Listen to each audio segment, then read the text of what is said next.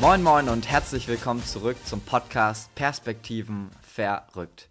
Hier erwarten dich persönliche Erfahrungen und neue Ideen, wie du deine Perspektiven in den Bereichen Charakter, Karriere und Zukunft verändern, also verrücken kannst. Wir sind Erik und Felix und wünschen dir nun viel Energie beim Zuhören und Umsetzen. Ja, guten Morgen auch von meiner Seite. Äh, heute möchten wir ein neues Format ausprobieren und zwar heißt das Format Podcast Stammtisch. Was wir machen möchten ist ähm, ein Podcast covern. Das heißt, wir haben uns jetzt beispielsweise in den letzten Wochen mit dem Leitwolf Podcast von Stefan Hohmeister auseinandergesetzt. Äh, Stefan Hohmeister ähm, hat über 30 Jahre Führungserfahrung ähm, und ähm, behandelt in seinem Podcast grundsätzlich erstmal das Thema Führung. Und ähm, das macht er immer so, dass er eine Folge in der Regel drei Tipps vorstellt zu einem bestimmten Thema.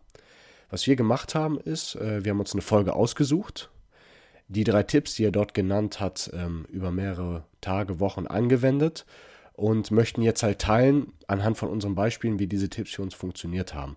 Was wir auch machen, ist ein viertes Prinzip in diesem Fall oder einen vierten Tipp hinzufügen, der für uns noch wichtig ist. Ähm, was für dich als Zuhörer vielleicht wichtig ist, wir werden die Tipps von ihm nicht erläutern. Ne? Wenn du das äh, erläutert haben möchtest, dann würden wir dir die Folge von ihm empfehlen. Die Folge le äh, leist Dauertief oder Turbolader und du findest das unter Leitwolf Podcast von Stefan Hohmeister auf Spotify. Nun geht's rein in unsere Folge. Erik, was ist der erste Tipp von Stefan? Genau, der erste Tipp vom Stefan ist Rückschlag als Chance. Das bedeutet, wir wollen hier von kleineren Rückschlägen reden, kurz- bis mittelfristig. Und ähm, das Ganze immer positiv zu sehen, es geht etwas schief und im nächsten Schritt nutzen wir das Ganze, um daraus etwas Positives zu ziehen. Und äh, da ist mir jetzt vor allem im Alltag was aufgefallen, oder da habe ich vor allem im Alltag versucht, was umzusetzen. Nicht so ganz unternehmensperspektivisch, sondern privat. Und zwar, wenn ich dann hin und wieder Bahn fahre, dann äh, ist es ja hier in Deutschland, in Berlin auch so, dass die Bahn nicht immer unbedingt pünktlich kommt. Und ähm, das ist schon manchmal stressig, weil du dann deine Anschlusszüge verpasst, zu spät zum Termin kommst, zur Uni kommst oder was auch immer. Und äh, früher hat mich das immer megamäßig aufgeregt und meine Laune nach unten gezogen. Und hier kann ich sagen, dieser Aspekt Rückschlag als Chance macht da erheblich viel Sinn, denn mittlerweile ist es so, die Bahn kommt nicht dann ist die erste Frage, die ich mir irgendwie stelle, okay, gut, ich habe jetzt vielleicht 20 Minuten Zeit, was stelle ich Sinnvolles in dieser Zeit an? Und insgesamt ist es so, da wir oder da ich auch sehr stark durchgetaktet bin, durch das Studium, durch die Verwaltungsleitertätigkeit, durch die Selbstständigkeit, ehrenamtliche Arbeit und so weiter, nehme ich mir eben nicht so viel Zeit zum Beispiel zum Lesen. Das bedeutet, ich habe immer ein Buch dabei und freue mich, wenn eine Bahn zu spät kommt, weil dadurch habe ich dann endlich die Zeit, in meinem Buch zu lesen. Und das hilft mir dabei ungemein weiter, weil das im Kleinen ein Rückschlag ist, die Bahn kommt zu spät, was auch immer das für eine Konsequenz hat. Und ich habe die Chance daraus, nämlich endlich wieder Zeit zum Lesen. Ja, es ist ein schöner Perspektivwechsel auf jeden Fall. Ein Beispiel. Hast du ein ähnliches Beispiel? Ich habe äh, erstmal vielleicht ein Beispiel auf, ähm, ja, es ist privat, aber auch vor allem auch Unternehmen. Und zwar, ich hatte in der vorigen Folge schon mal erwähnt, ähm, bei einem Teammeeting ähm, habe ich einfach so ein bisschen Feedback bekommen zu dem, wie ich äh, auftrete und dass ich halt in manchen Situationen ein bisschen stress oder gestresst wirke und das aufs Team übertrage. Mhm. Und das war halt für mich ich würde sagen, hier in Paderborn der erste richtig große Rückschlag, der mich wirklich äh, im ersten Moment halt getroffen hat. Ähm, ja. Und da brauchte ich wirklich dann auch erstmal so ein Tag, anderthalb Tage, um damit umzugehen und daraus halt was rauszuziehen. Aber was sich daraus ergeben hat aus diesem Rückschlag, ist einfach halt diese Chance, dass ich mich persönlich weiterentwickeln konnte.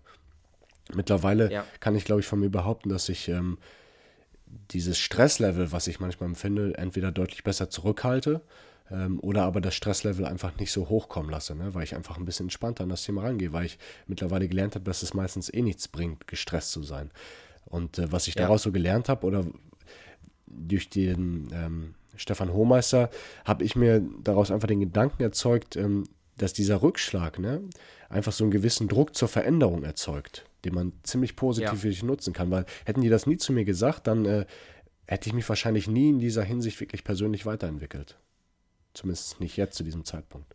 Ja, verstehe. Wie lange würdest du denn sagen, in wahrscheinlich Stunden oder Tagen ähm, hat der Rückschlag dann für dich angedauert? Also der Rückschlag hat mindestens so anderthalb Tage, also der ganze Tag an dem Tag und der nächste Tag eigentlich auch noch. Und dann irgendwann habe ich mich halt hingesetzt ne, mit Stift und Zettel und habe einfach ein bisschen aufgeschrieben, was mir erstmal durch den Kopf ging. Und daraus hat ja. sich dann halt ergeben, okay, da ist wahrscheinlich echt was dran, das wusste ich. Und wie kann ich an mir arbeiten, dass es, dass es besser funktioniert. Ja, mega coole Sache. Also können wir auf jeden Fall zusammenfassend sagen, der erste Tipp, Rückschlag als Chance, äh, ist für uns ein sehr guter Tipp und hat uns auf jeden Fall weitergeholfen. Ja. Möchtest du den zweiten Tipp vorschlagen? Genau, der zweite Tipp von äh, Stefan Hohmeister ist äh, Fehler erwarten und zulassen. Damit meint er so ganz grob gesagt, ähm, man sollte lieber schnell statt perfekt sein. Und äh, diese mhm. Feedback-Schleifen halt zwischen Fehler und Lernen möglichst schnell einfach schließen. Ja, da habe ich ein Beispiel diesmal aus dem unternehmerischen Kontext. Und zwar ähm, bin ich als Verwaltungsleiter auch dafür zuständig, in meiner Abteilung neue Software, neue Tools einzuführen, gerade weil ich auch ähm, einen IT-Hintergrund habe. Und ich weiß, dass sich sehr, sehr viele Mitarbeiter sehr, sehr schwierig damit tun, Veränderungen anzunehmen, neue IT-Technik anzunehmen und ähnliches. Deswegen bin ich mittlerweile, wenn ich neue Tools einführe, immer genau auf diesem Weg, dass ich Fehler erwarte und auch zulasse. Das bedeutet, ich habe ein sehr schnelles Prototyping, also ich baue eine erste Version von der Software, ich äh, hole mir eine Testversion von der Software und dann schiege ich an die Leute kleinere Aufgaben damit und schaue erstmal, wie die damit letztendlich umgehen. Und es ist dann auch völlig okay, wenn sie damit erstmal nicht klarkommen, sich beschweren oder ähnliches. Aber dadurch lernen sie dann Stück für Stück den Umgang was man vielleicht früher eher gemacht hat, ist tatsächlich dann zu sehen, okay, äh, wir bauen diese Software komplett fertig, wir warten bis zum bitteren Ende und dann bekommen die Mitarbeiter als ein, eine riesige Kugel das Ganze auf sich gerollt und sind damit dann vielleicht auch total überfordert. Und ähm, die Aussage in diesem Tipp bestärkt mich total darin, das auch so weiterzumachen. Und ich kann einfach nur sagen, ich bin selber damit auch auf die Schnauze gefallen, ähm, dass ich einen großen Blog gemacht hatte, dann vorgestellt, dann hat es nicht funktioniert. Und nachdem ich jetzt so ein bisschen mein Handeln verändert habe und meine Perspektive darauf blickend, funktionierend die Einführung zum Teil wesentlich besser. Was mich interessieren würde, ist, ähm, wenn du diese kleineren Pakete rausschickst, wie kommunizierst du das an einen Mitarbeiter, dass du halt gerne auch Feedback möchtest oder auch erwartest, dass Fehler passieren? Ja. Ähm, ich, ich fordere mir das direkt ein. Also, was bei Veränderungen ganz oft der Fall ist, ähm, eine E-Mail oder ähnliches bringt ja nicht viel, wird überlesen. Das heißt, ich gehe auch äh, explizit zu den Leuten hin. Wir sind ein kleines Unternehmen mit 50 Mitarbeitern, da geht es noch. Und ich stecke meine Erwartung ganz klar. Das heißt, ich gehe hin, ich richte das ein, ich sage, wofür es da ist, warum wir das brauchen. Meistens waren sie im Anschaffungsprozess auch in irgendeiner Form schon mit drin. Und ich erkläre das äh, am, am Ende das Ergebnis besser wird, wenn von Anfang an alle mit drin sind. Und das verstehen sie dann meistens auch und äh, genau durch diese Herangehensweise, die persönliche Herangehensweise, ähm, kommt man da, komme ich da an die Leute ran. Verstehe. Was ähm, ja ein großer Punkt bei dem, bei dem Punkt von Stefan ist, ist dieses Fehler erwarten. Ne? Das ist ja dieser Punkt, dieses große Buzzword äh, Fehlerkultur, was in großen Unternehmen immer gepredigt wird, weil die so starr sind und keine Fehler zulassen wollen. Ähm, ja. Was ich gemerkt habe, ist bei dem Thema Fehlerkultur, ist, äh, dass bei uns, zur Erinnerung, wir sind Gastronomie, wir machen Flammkuchen, dass dieses Kommunizieren ganz wichtig ist, zu sagen, ähm, gerade bei neuen Leuten, ich erwarte, dass du Fehler machst, du wirst Fehler machen. Mach die ruhig. Mhm. Wir müssen nur daraus lernen. Als ein Beispiel, äh, wenn man Flammkuchen belegt, ne, da kommen halt gewisse Zutaten drauf, die sind festgeschrieben so. Ähm, und du wirst diese Fehler machen, das ist aber nicht schlimm. Ne? Sei lieber ein bisschen schneller und leg den Flammkuchen schnell. Ähm, und dann lernen wir daraus. Dann können wir gucken, was schlecht, was nicht so gut ist. Und das Ganze nach so einem 80-20-Prinzip. Äh, ne? Es gibt äh, Leute bei uns, die legen den Flammkuchen perfekt. Der sieht perfekt aus, wie auf dem Bild, wie, wie er sein soll. Aber die brauchen dafür halt exorbitant lange. So, das heißt dann, ja. dass die Gäste dann alle stundenlang warten. Ne? Das geht ja auch nicht. Dann schmeckt der Flammkuchen auch nicht mehr, wenn du zwei Stunden drauf gewartet hast. So, das heißt, du musst verstehen, ja. dass du, ich sage dir immer, in 20% der Zeit sollst du einen 80% perfekten Flammkuchen legen. Es geht nicht ja. um die Perfektion, es geht um die essentiellen Dinge. Die richtige Anzahl an äh, Chorizo-Scheiben müssen drauf sein. Und was ich da auch gelernt habe, ist, ähm, bei Fehler erwarten und auch zulassen, und den Punkt zulassen möchte ich einmal unterstreichen, ist, wenn die dann auch mal kleinere Fehler machen, die nicht wichtig sind, dann aber auch wieder diese Fehler zuzulassen und manchmal auch durchgehen zu lassen. Ähm, und da mhm. möchte ich einen Punkt anteasern, das Thema Führungskapital. Wenn ich nämlich bei allem, bei jeder Kleinigkeit was sage, dann werden die irgendwann sagen, okay, der Typ lässt gar keine Fehler zu. Wenn er mir jedes Mal auf den Sack ja. geht, dann sagt er, dann predigt er zwar, mach Fehler und ich lasse sie auch zum Teil durchgehen, weil sie nicht wichtig sind, aber der, er lebt das gar nicht aus. Da ja. muss man sich selber, glaube ich, so ein ich bisschen im Rahmen halten, dass man das auch wirklich durchzieht.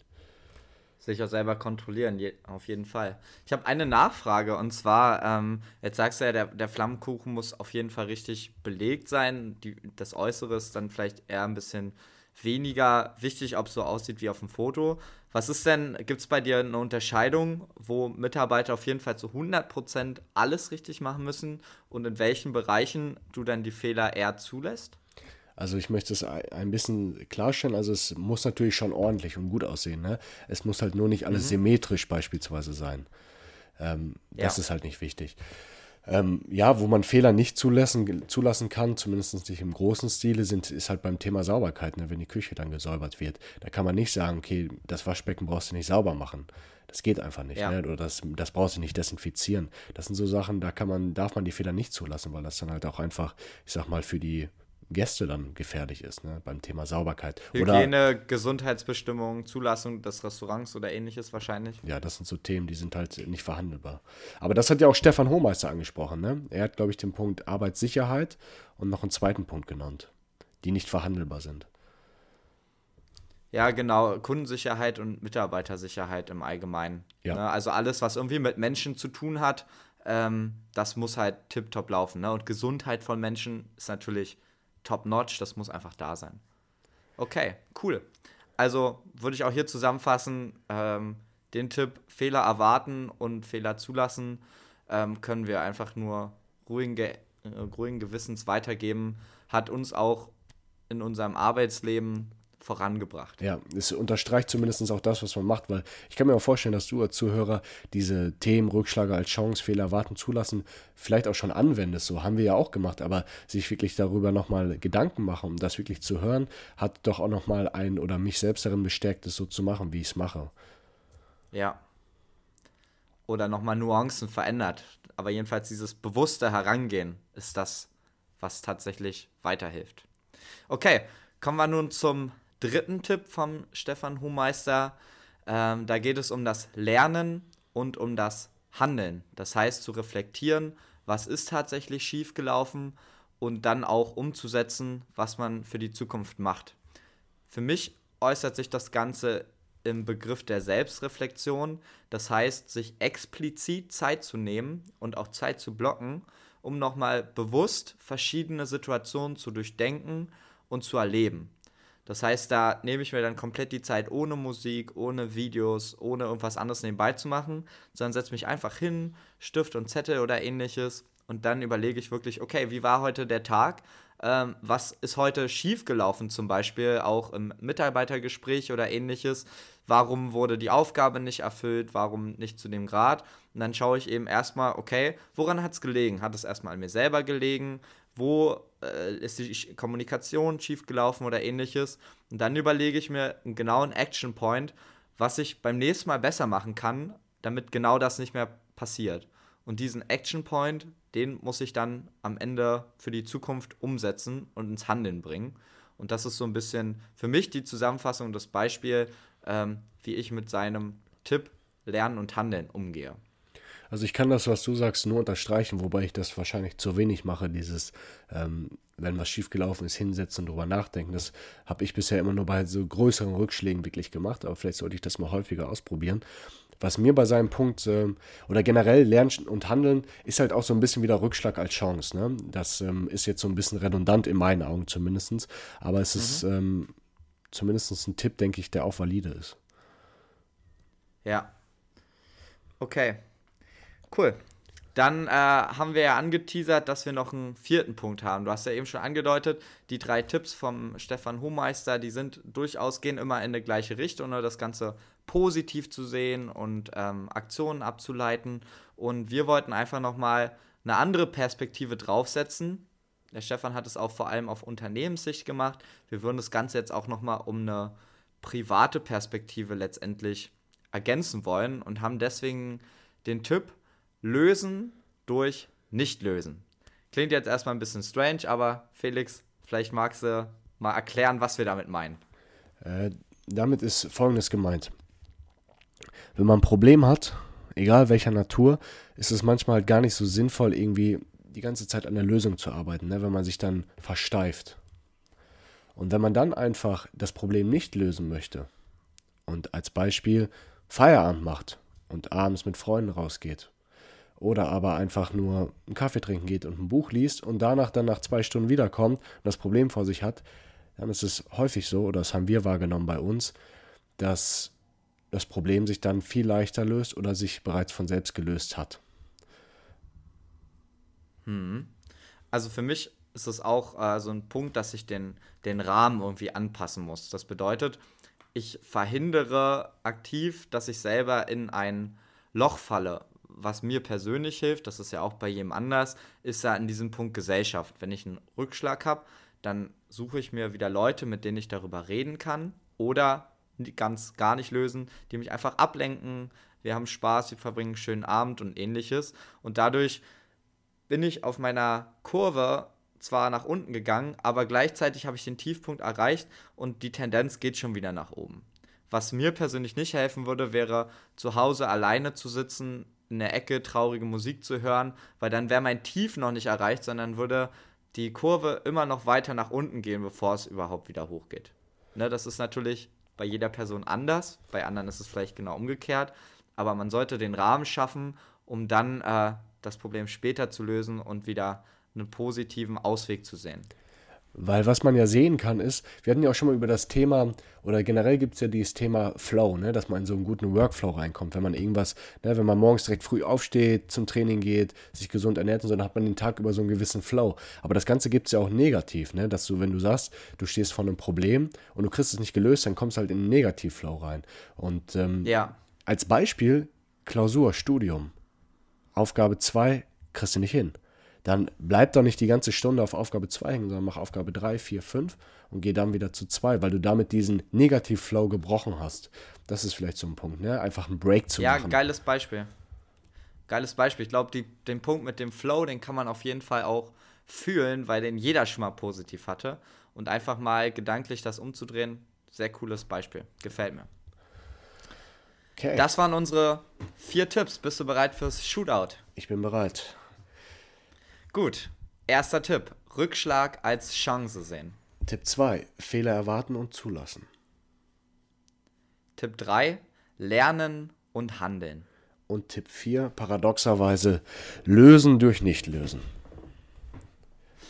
Okay. Lieber Stefan, wir danken dir für deinen Input in deinem Leitwolf-Podcast, der uns auch zu dieser Folge inspiriert hat. Und wenn dir das Hören genauso viel Spaß gemacht hat, wie uns das Aufnehmen, dann würden wir uns über dein Feedback freuen.